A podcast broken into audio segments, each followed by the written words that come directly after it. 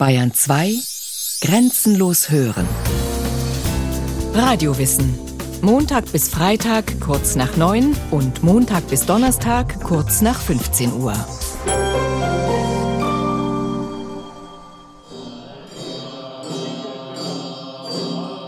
Kann man sich den Dalai Lama, die wohl bekannteste Symbolfigur des tibetischen Buddhismus, als Frau vorstellen? Tenzin Gyatso, der 14. Dalai Lama, kann es. Zumindest hat er das wiederholt in Interviews erklärt. Doch wie ist eine solche Aussage einzuschätzen?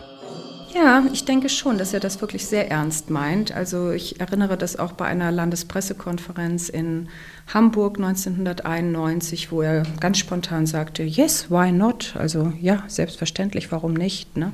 Und das glaube ich, dass er wirklich davon überzeugt ist. Allerdings kommt dann auch immer wieder so ein Nachsatz, ja, wenn man eben als Frau mehr ausrichten kann. Also es gibt diese Vorstellung im Buddhismus und speziell auch im tibetischen Buddhismus, dass man eben am besten eine Geburt nimmt, in der man dann auch eine maximale Einflussmöglichkeit sozusagen hat. Ne? Also was immer das beste Werkzeug ist sozusagen, um die Arbeit, die man hat, zu erledigen, darauf lässt man sich ein.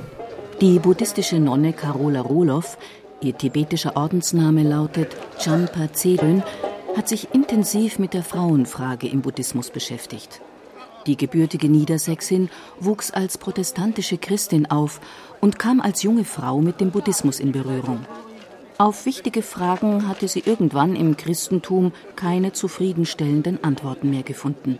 In meinem persönlichen Umfeld hat es einfach zwei Todesfälle gegeben. Und ich habe mich gefragt, warum bekommt jetzt eine Familie, die doch keinem was getan hat, bricht plötzlich die ganze Familie zusammen, ja, durch Selbstmord in der Familie, keiner hat es gemerkt und also äh, sehr großes Leiden, was da über eine Familie hereinbricht. Und ich fand es einfach ungerecht und habe mich gefragt, ist das jetzt ganz willkürlich oder gibt es dafür Ursachen? Wo kann das herkommen? Die haben doch niemandem was getan und habe dann die Lehrrede des Buddha über die vier Wahrheiten gelesen. Und dort hieß es dann eben nicht nur, dass es Wiedergeburt gibt, sondern dass es eben auch dieses Karma gibt und dass das eben auch etwas sein kann, was aus früheren Leben kommt und gar nicht aus diesem Leben kommt. Und mich hat das in dem Moment einfach erleichtert. Carola Roloff will alles über diese Lehre wissen, die ihr hilft, das Leben neu zu deuten. Sie schließt sich dem tibetischen Buddhismus an und legt 1980 im indischen Dharamsala ihr Laiengelübde ab. Mit ihm verpflichtet sie sich zur Einhaltung grundlegender ethischer Prinzipien, wie nicht töten, nicht stehlen, nicht lügen. Ein Jahr später wird die junge Deutsche als Novizin ordiniert, eine Phase der Vorbereitung. Doch die volle Ordination als Nonne, die höchste Weihe in klösterlichen Gemeinschaften, bleibt ihr zunächst versagt. Denn im tibetischen Buddhismus existiert diese Möglichkeit für Frauen nicht oder nicht mehr. Die komplizierten Details sind umstritten. Wer nach der Stellung der Frau im Buddhismus fragt, sieht sich mit zwei Aspekten konfrontiert. Zum einen mit der Frage, ob Frauen ebenso wie Männer das höchste Ziel, die Erleuchtung, erlangen können und zum anderen mit der Überlegung, ob Nonnen im klösterlichen Leben dieselben Möglichkeiten offenstehen wie Mönchen. Die erste Frage wird mehrheitlich von der buddhistischen Gemeinschaft bejaht, die zweite verweist auf große Defizite in der Praxis. Dass Frauen ebenso wie Männer in der Lage sind, zur tiefsten Wahrheit der buddhistischen Lehre vorzudringen, ist vom historischen Buddha wohl nicht in Frage gestellt worden. Das wäre auch paradox, denn der Buddhismus betont ja gerade die Gleichwertigkeit aller Menschen. In manchen Traditionen spricht man sogar von der Buddha-Natur, die jedes Lebewesen als Potenzial in sich trägt. Darüber hinaus wird der körperlichen Erscheinungsform eine eher untergeordnete Rolle beigemessen. Im Kreislauf der Existenzen kommt man abwechselnd als Mann oder Frau zur Welt, auch wenn mancherorts eine männliche Wiedergeburt als besonders günstig gilt. Doch der Körper ist letztlich nur ein Instrument, mit dessen Hilfe der Geist geschult werden kann. Nirvana, den Zustand der absoluten Wirklichkeit zu erfahren, bedeutet, seinen Geist von allen Verzerrungen gereinigt zu haben. Frauen aufgrund ihres Geschlechts zu diskriminieren, würde sowohl der Ethik als auch der Philosophie des Buddhismus widersprechen. Doch der historische Buddha Shakyamuni war auch geprägt durch seine Zeit. Er lebte im 5. Jahrhundert vor Christus in Nordindien. In der damaligen Gesellschaft war nicht nur das Kastensystem fest etabliert, sondern auch der Glaube an die natürliche Überlegenheit des Mannes. Das erklärt Passagen wie die folgende aus einer Lehrrede über das Unmögliche und das Mögliche. Unmöglich ist es, und es kann nicht sein, dass ein Weib ein heiliger und vollkommen Erwachter wird, ein Weltenherrscher wird. Wohl aber ist es möglich, dass ein männliches Wesen ein heiliger und vollkommen Erwachter oder Weltenherrscher wird.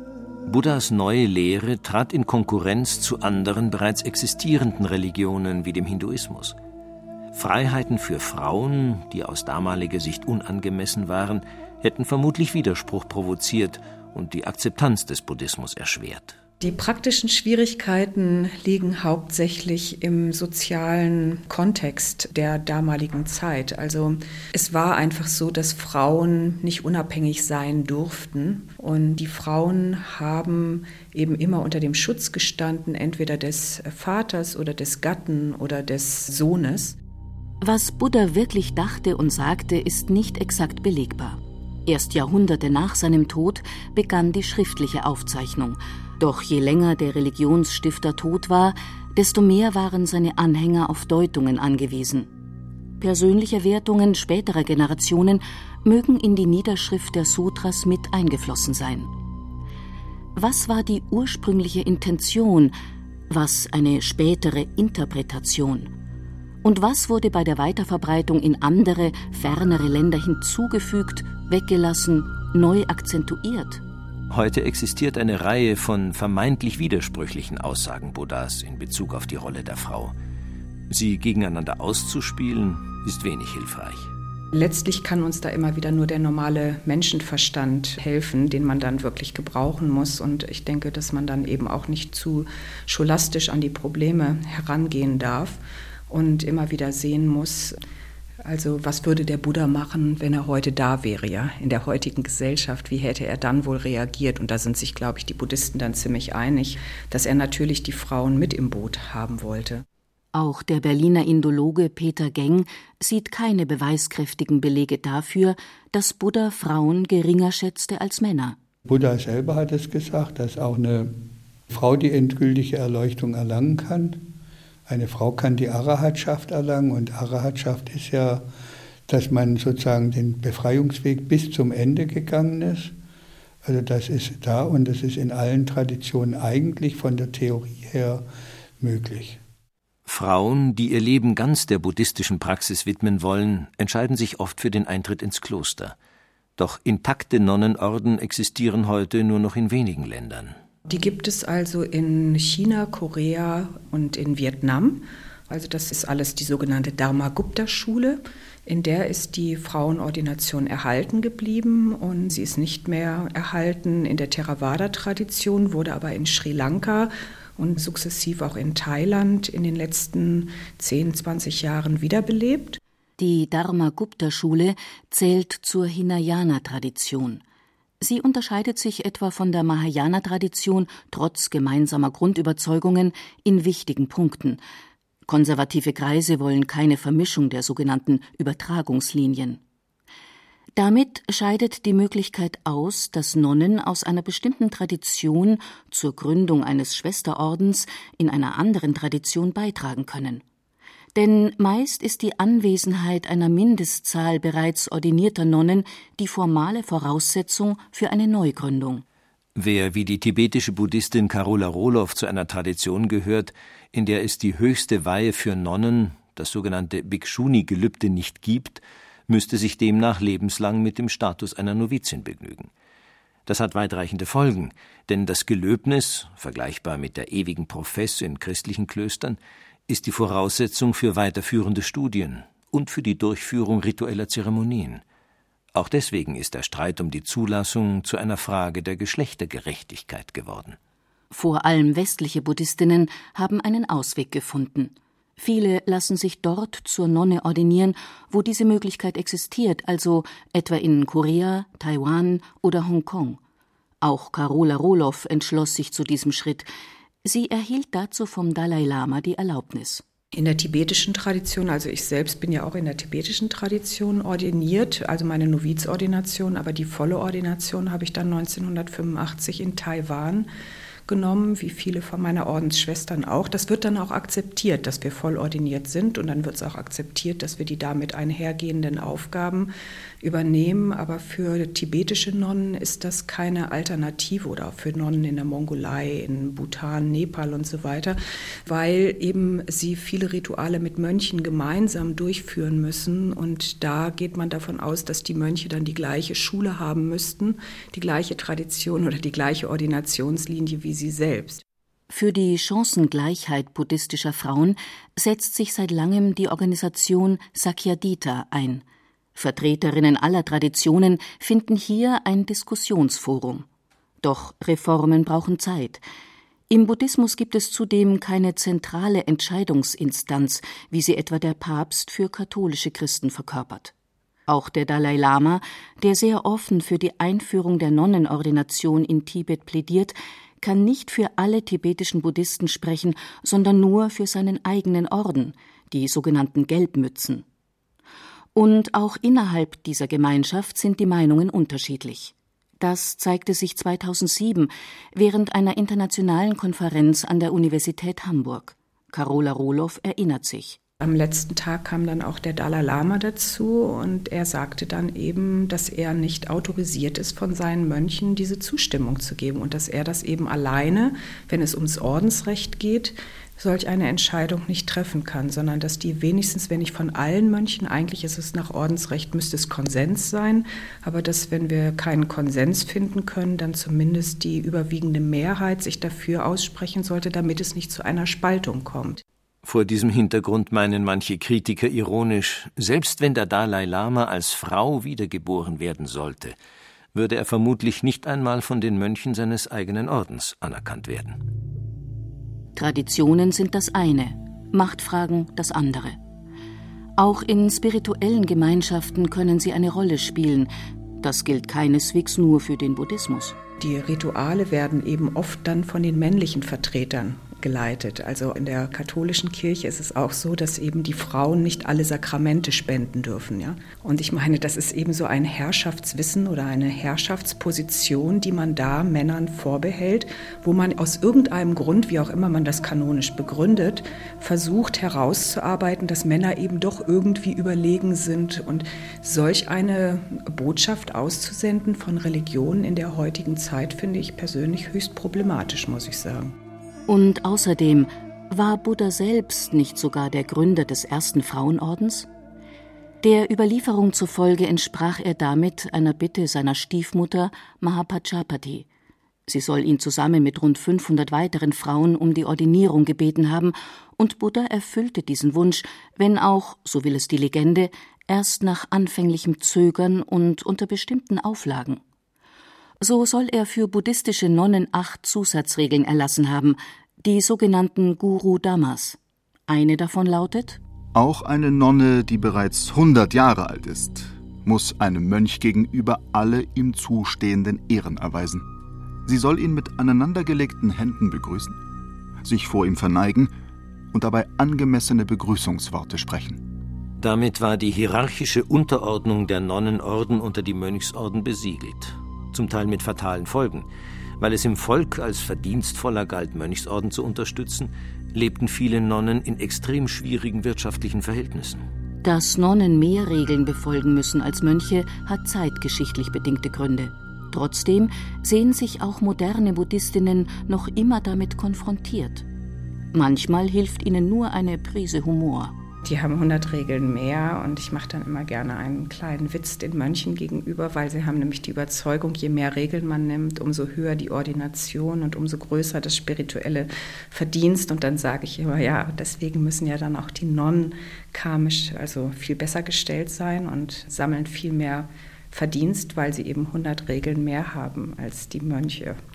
Und dann gucken sie immer ganz erschrocken und versuchen zu erklären, warum das so nicht ist. Aber es fällt ihnen dann meistens so schnell keine Antwort darauf ein.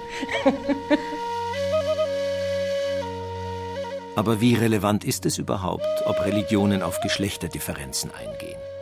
Beschäftigen Sie sich nicht ohnehin mit Themen jenseits der Dualität von weiblich und männlich? Ist der Geist gewissermaßen neutral oder prägt die Erfahrung, als Frau oder Mann in dieser Welt zu leben, auch das Bewusstsein? Von letzterem ist der Indologe Peter Geng überzeugt. Dass der Geist weder männlich noch weiblich ist, halte ich für einen Irrtum. Wir sind Männer und Frauen und wenn wir Männer und Frauen sind, dann sind wir Männer und Frauen ja nicht nur körperlich, sondern auch geistig. Also es gibt ja nicht eine Trennung, ich bin einerseits ein Körper und andererseits wohnt in diesem Körper ein Geist. Der Körper ist männlich, der Geist ist geschlechtsneutral, sondern ich bin ein psychophysischer Organismus, dessen männliche Seite stärker ausgeprägt ist als eine weibliche. Doch ist nicht die Methode zur Schulung des Geistes für Buddhistinnen und Buddhisten identisch? Im Prinzip könnte man sagen, sie ist dieselbe, aber sie ist nicht dieselbe, weil wir eben unterschiedlich sind. Nehmen Beispiel die Achtsamkeitsübung, also die ganze Achtsamkeitstradition, die beginnt mit der Achtsamkeit auf den Körper. Und wenn die Achtsamkeit sich auf den Körper richtet, ist dieser Körper eben entweder männlich oder weiblich. Doch gibt es überhaupt so etwas wie eine weibliche oder auch männliche Spiritualität? In gewisser Weise schon, meint die Marburger Religionswissenschaftlerin Adelheid Hermann Pfand.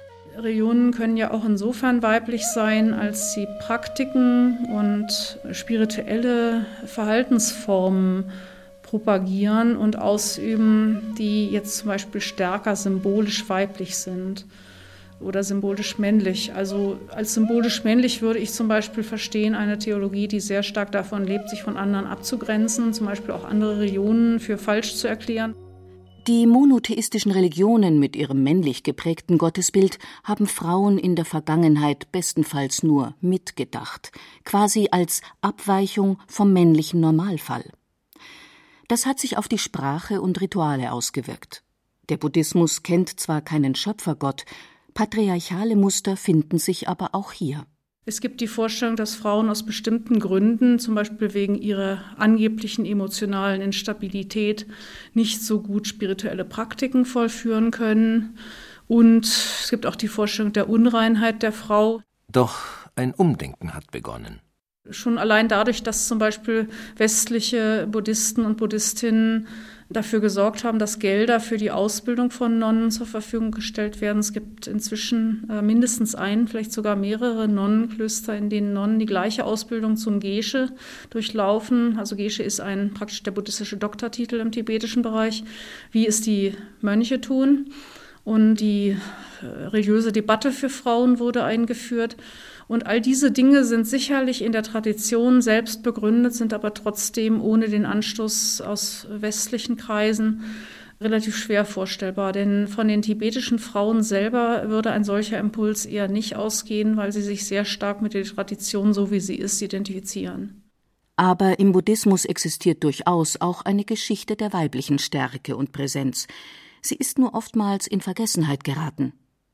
In der tibetischen Tradition etwa kannte man schon immer machtvolle Yoginis und weibliche Identifikationsmodelle wie die Daikinis, Himmelstänzerin genannte Wesen, die Freiheit und Weisheit verkörpern. Zu den weiblichen Symbolen der Transzendenz gehört unter anderem auch Tara, die Schutzgöttin Tibets. Bis heute hat zudem der buddhistische Tantrismus überlebt, in dem auch weibliche Energien einen wichtigen Platz haben. Er arbeitet vor allem auf einer psychologischen und imaginativen Ebene. Insbesondere die Visualisation von sogenannten Gottheiten steht im Mittelpunkt meditativer Übungen.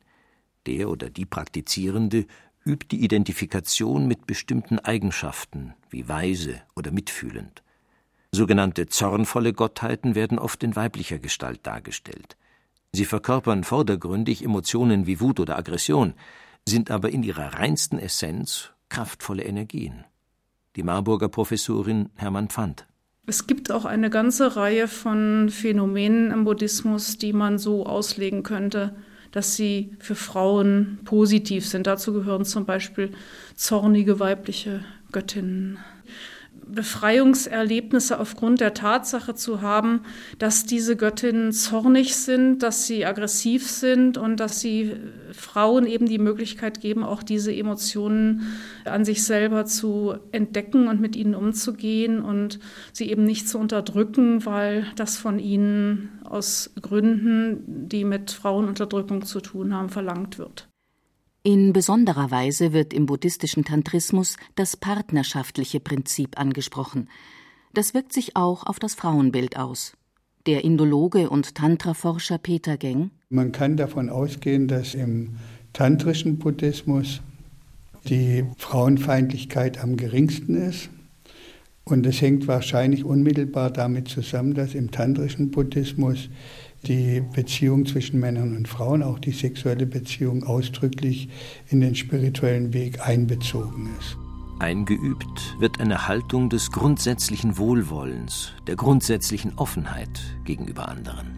Und das kennen wir auch alle aus ganz vielen alltäglichen Situationen. Also Fast alle Menschen, mit denen ich genau darüber gesprochen habe, kennen zum Beispiel dieses Gefühl, wenn man frisch verliebt ist, dass man plötzlich merkt, man ist in die ganze Welt verliebt. Also man ist nicht nur in einen konkreten Menschen verliebt, sondern eigentlich ist man in dem Moment in alles verliebt und alle verliebt. Und das sind so die Gefühle, die dann im tantrischen Buddhismus zum Ausgangspunkt genommen werden, zu sagen, also diese Gefühle musst du kultivieren. Da musst du hingucken, dass du wirklich zum Beispiel mit diesem liebevollen Blick in die ganze Welt gucken kannst und nicht nur auf einen konkreten Menschen.